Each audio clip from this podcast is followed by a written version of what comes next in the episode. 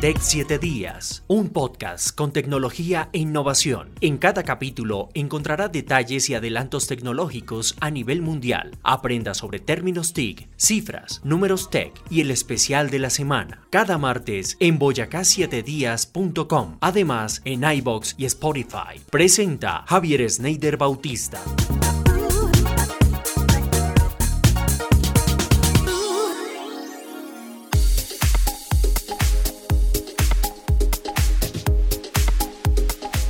Este es un nuevo capítulo de Tech 7 Días, el podcast con las novedades y adelantos tecnológicos. Hablaremos hoy de WhatsApp, hablaremos también de cómo clonar tu voz. En el especial 7 Días nos acompaña Álvaro Muñoz González de Lenovo. Nos están contando detalles de las cosas increíbles que están haciendo. Aprendamos con Tech 7 Días sobre realidad aumentada, cifras, números a la orden del día y algunas fechas importantes para recordar y no olvidar. Sean ustedes bienvenidos, les habla Javier Sneider Bautista. Esto es Tech 7 días. En Tech 7 días presentamos algunas novedades y adelantos tecnológicos.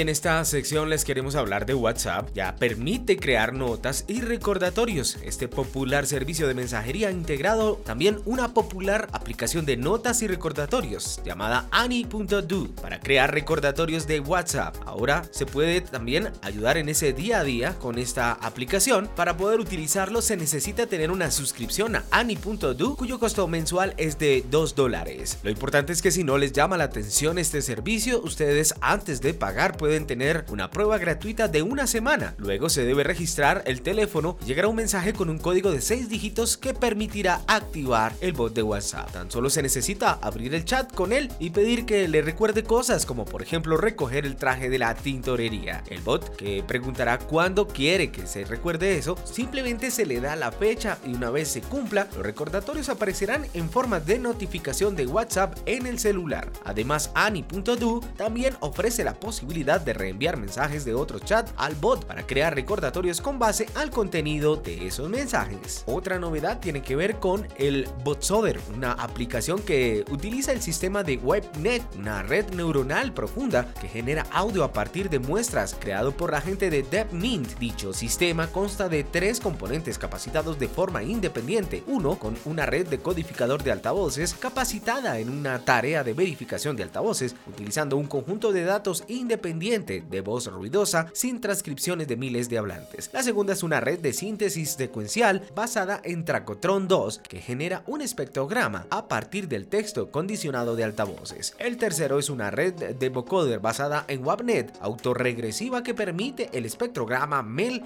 y muestra forma de onda en el dominio del tiempo. Se demostró que el modelo propuesto es capaz de transferir el conocimiento de variabilidad del hablante aprendido por el codificador de hablante, entrenado de manera discriminatoria al texto speech de múltiples altavoces se puede determinar que con estos tres sistemas de red se podrán clonar las voces y de esa manera podrá usted en cualquier momento con solo texto ingresar su voz y hacerle creer a cualquiera que usted era el que estaba diciendo lo que estaba en el texto. El especial de la semana en Tech 7 días.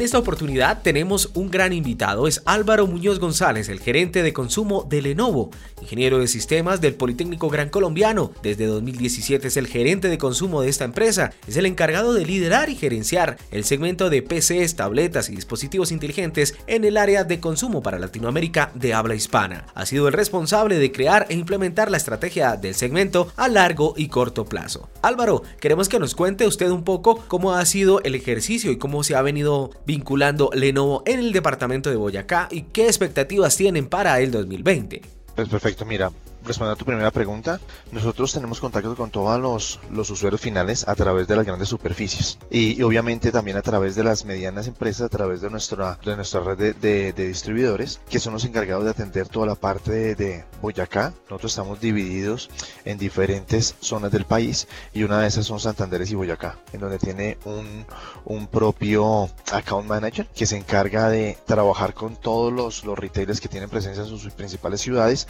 y con los distribuidores que tienen también, algunos tienen casa en algunas de las ciudades de Boyacá y los Santanderes y a través de ellos lo que se busca es tener mayor cobertura ¿no? a través de todo lo que nosotros tenemos. ¿Cuál es nuestro punto focal para trabajar con Boyacá? Principalmente es cobertura, se amplía más cobertura. Sabemos que las pequeñas ciudades siempre tienen una necesidad de computadores y pues obviamente que ellos o que el usuario final tenga que dirigirse hacia una ciudad grande para buscar alguna propuesta o alguna material o alguna máquina en particular, pero no hace sentido. Entonces lo que hacemos a través de toda esta red es tener mayor cobertura y poder tocar cada uno de los puntos que tenemos de las ciudades. La segunda pregunta que me decías, inteligencia artificial, es muy buen punto porque para hablar de inteligencia artificial tenemos que hablar de dos puntos importantes y el primero es las tendencias tecnológicas. La, inteligencia artificial sí es una de las tendencias tecnológicas que venimos teniendo. Nosotros ya llevamos en este desarrollo alrededor de dos años, tres años, con productos ya en, en Colombia ¿Y cómo viene ese sistema? Viene también de la mano de tres tendencias muy importantes. La primera es el tema de los discos de estado sólido. Hoy en día una de las tendencias más principales que nosotros tenemos está enfocada hacia cómo llevamos mayor desempeño a las máquinas y uno de esos es el disco de estado sólido. Ya hoy en día tenemos las máquinas con discos de un terabyte, 2 terabytes, 500. Todo esto está migrando hacia la tecnología de estado sólido que es uno de los puntos más importantes que tenemos de esta migración. Y ahora ese disco de estado sólido también va de la mano a la segunda tendencia que viene un poco más del ID y de la forma como se empeña la máquina. ¿A qué me refiero con esto? El disco de estado sólido va de la mano lo que es un ID delgado y liviano. Todas las máquinas hoy en día están en delgadas y livianas. Y la pregunta al millón, ¿no? ¿Qué es delgado y liviano? Todo lo que tú consigas hoy en día en el mercado por debajo de 20 milímetros se considera delgado y liviano. Y todo lo que está por debajo de 16 milímetros es ultra delgado y ultra liviano. Hacia allá vamos. Lo que sucede es que toda máquina que hoy en día está en el mercado por debajo de los 18 milímetros, de los 17 milímetros, no puede tener un disco de rotor o disco tradicional. Por eso el disco de estado sólido se convierte en una parte muy importante para este tipo de IDs. Ahora, este tipo de delgado liviano también viene a la mano otra cosa y es batería y otro y obviamente es el peso de la máquina. La batería al tener un disco de estado sólido va a tener una mejor una mejor duración y al tener una batería con mejor duración, más delgada, más liviana la máquina y el disco de estado sólido lo que hace es que el, el peso también baje. Estas dos cosas que son bien importantes hacen que el usuario en día encuentre en el mercado una máquina delgada y liviana muy atractiva con muy buenas prestaciones en cuanto a desempeño, que venga con las tecnologías como es de discos de estado sólido y también con el tipo de, de batería, este tipo de cosas, ¿no? Y eso me lleva también a la tercera que te estaba hablando y es, es una combinación de video y audio. ¿Qué significa esto? Y es, hoy nuestro consumidor final, en cualquiera de los estratos, no hay, aquí no hay ninguna limitación, está consumiendo mucho más video. Hoy en día vivimos en YouTube, vivimos en, en Facebook, todos a través de video, absolutamente todo lo que se muestra a través de video y obviamente tener una máquina que tenga unas prestaciones de video bajas, obviamente no lleva una experiencia rica al usuario final. Por eso una de las tendencias es todos los videos, máquinas con Full High Definition o máquinas con que tengan mínimo una pantalla HD, es como mínimo que se espera hoy en el mercado y obviamente la tendencia es hacia Full High Definition y a medida que vamos subiendo a, las prestaciones de la máquina, algo que se vea muy, muy de la mano hoy en día son las máquinas con OLED y con visualizaciones 4D. O sea, eso enmarca toda la parte del audio del, del video y obviamente tiene que ir de la mano con el audio. Por eso hoy en día todas nuestras máquinas también vienen con un tema de Dolby Atmos, o el Dolby sencillo, viene con parlantes JBL, en algunos de los modelos vienen con Harman Kardon en su sonido, de modo que estas tendencias lo que hacen es llevar una experiencia de usuario mucho más rica en todo sentido. Ahora, la pregunta es cómo pega en inteligencia artificial y precisamente porque uno de los puntos de inteligencia artificial que nosotros tenemos es nuestras cámaras. La cámara se le llama como cámara ER o infrared, ella tiene también una particularidad es que esta camarita te permite tener conciencia de tres puntos. Uno, la tipo de seguridad. Ya no digitas contraseñas, ya tu cara, la cámara digitaliza tu cara, digitaliza tu foto en diferentes posiciones y ese es tu método de apertura a la máquina, de desbloqueo, tu máquina de autenticación, esa es tu forma de autenticación. Y adicional a eso también tiene un tema y es que como es una, una cámara que viene en formatos mucho más delgados y livianos, tiene también un tema y es que te da movimiento. Entonces ya identifica movimientos de tu cara. Te voy a dar un ejemplo. Estás en una presentación PowerPoint y tienes un, un monitor externo adjunto a tu, a tu máquina a través del puerto USB o a través de, de la salida HDMI, como lo quieras ver. Lo que tú estás viendo en tu, en tu pantalla, cuando tú mueves la cara hacia el monitor, la cámara detecta que tú estás mirando hacia el monitor y lo que hace es proyectar lo que tienes en la página, en la, en la pantalla principal de tu PC y lo transporta hacia eh, tu pantalla externa. Eso es un sistema de inteligencia artificial.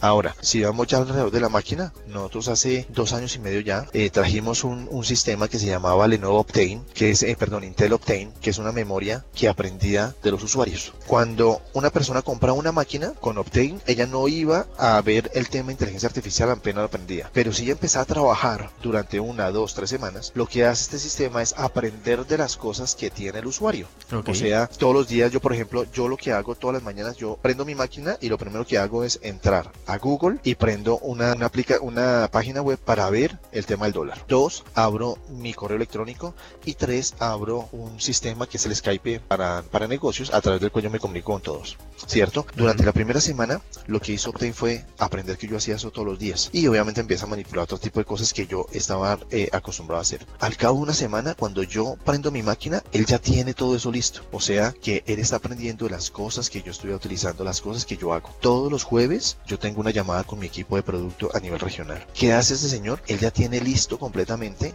esa, esa agenda, esa llamada y cinco minutos antes lo que hace es disparar la llamada para que yo esté listo para decirle clic y conectar. Entonces ese tipo de cosas lo que hacen es aprender del usuario. De la misma forma aparece el tema de audio a través de reconocimiento de voz. Ella también aprende de tu voz, aprende a reconocer tu voz, cuál es el tono y obviamente empieza a modular para poder recibir, recibir instrucciones. Hoy nuestras máquinas pueden venir o con Google Assistant, sí. con el Google Home Assistant o con Alexa, a través del cual tú le puedes dar eh, instrucciones y ella te va a responder. Entonces te fijas eh, hacia dónde va la inteligencia artificial y es que el usuario tenga más interacción con sus sentidos, ya sea con el tacto, ya sea con la voz o sea con la vista y esos son desarrollos que nosotros traemos para todas nuestras máquinas, para todo el portafolio que tenemos para, para todo el próximo año. Álvaro, muchas gracias por estar aquí con nosotros, muy amable.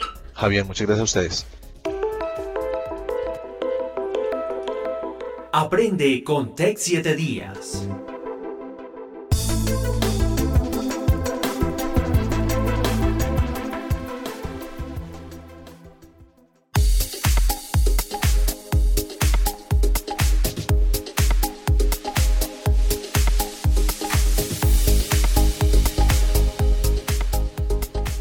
Bueno, ya estábamos escuchando algunas cosas eh, interesantes y novedades que nos traía Álvaro desde Lenovo, pero hablemos ahora de un término que se relaciona un poquitico con el término de inteligencia artificial, pero este va en torno a unirse en un mundo real con la ciencia ficción o de pronto con algunas animaciones y tiene que ver con la realidad aumentada. Es una tecnología que permite suponer los elementos virtuales sobre nuestra visión de la realidad cada vez más demandada y se espera que el año entrante, en el 2020, se convierta en un negocio que roce los 120 mil millones de dólares a nivel mundial. El término se acuñó en 1992 gracias al científico e investigador Thomas Caudel mientras desarrollaba uno de sus aviones más famosos del mundo, el famoso Boeing 747. Caudel observó que los operarios encargados del ensamblaje de la nueva aeronave perdían demasiado tiempo interpretando las instrucciones y pensó qué pasaría si tuvieran acceso a una pantalla que les guiase durante la instalación y pues ese invento aunque no triunfó en ese preciso momento nacía desde allí el concepto de realidad aumentada. Hoy lo podemos ver en grandes aplicaciones y una de las más importantes fue un juego que nació en 2016 y como muchos eh, lo hemos visto se contagió o nos contagió con la fiebre del Pokémon Go, un videojuego que consistía en buscar y capturar diferentes personajes de la saga japonesa y que en su momento más álgido alcanzó la astronómica cifra de 45 millones de usuarios diarios activos. El Pokémon Go fue la aplicación que popularizó la realidad aumentada, la acercó al gran público, es decir, a todos los públicos donde pequeños y grandes empezaron a hacer uso de esta tecnología. Cifras, números en Tech 7 días.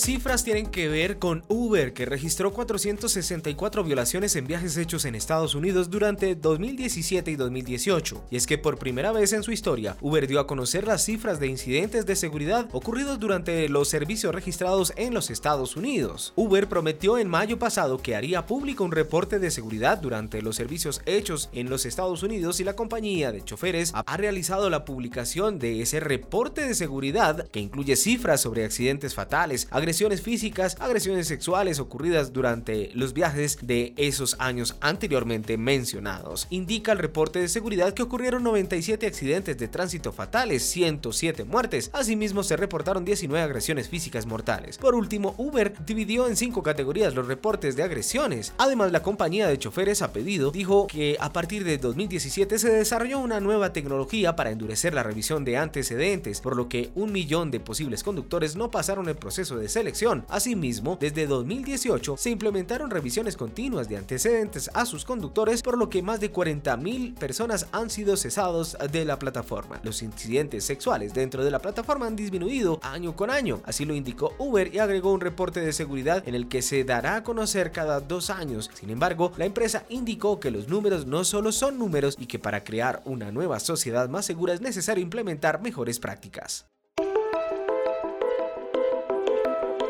Para recordar y no olvidar en Tech 7 días.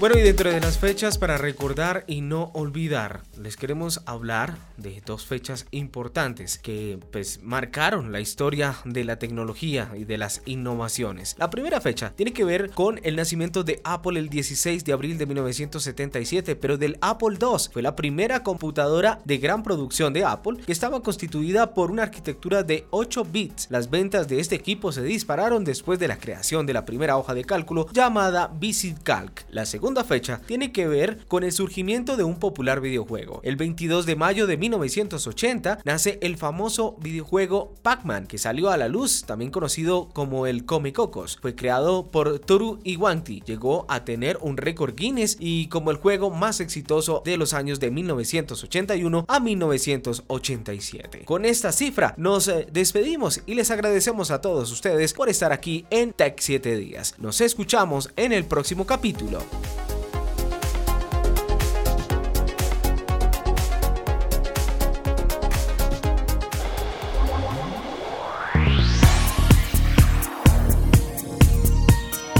Hasta aquí, Tech 7 Días, un podcast con tecnología e innovación. Nos volveremos a escuchar en el próximo capítulo, cada martes en www.boyacá7días.com. Síguenos en iBox y Spotify. Presenta Javier Sneider Bautista.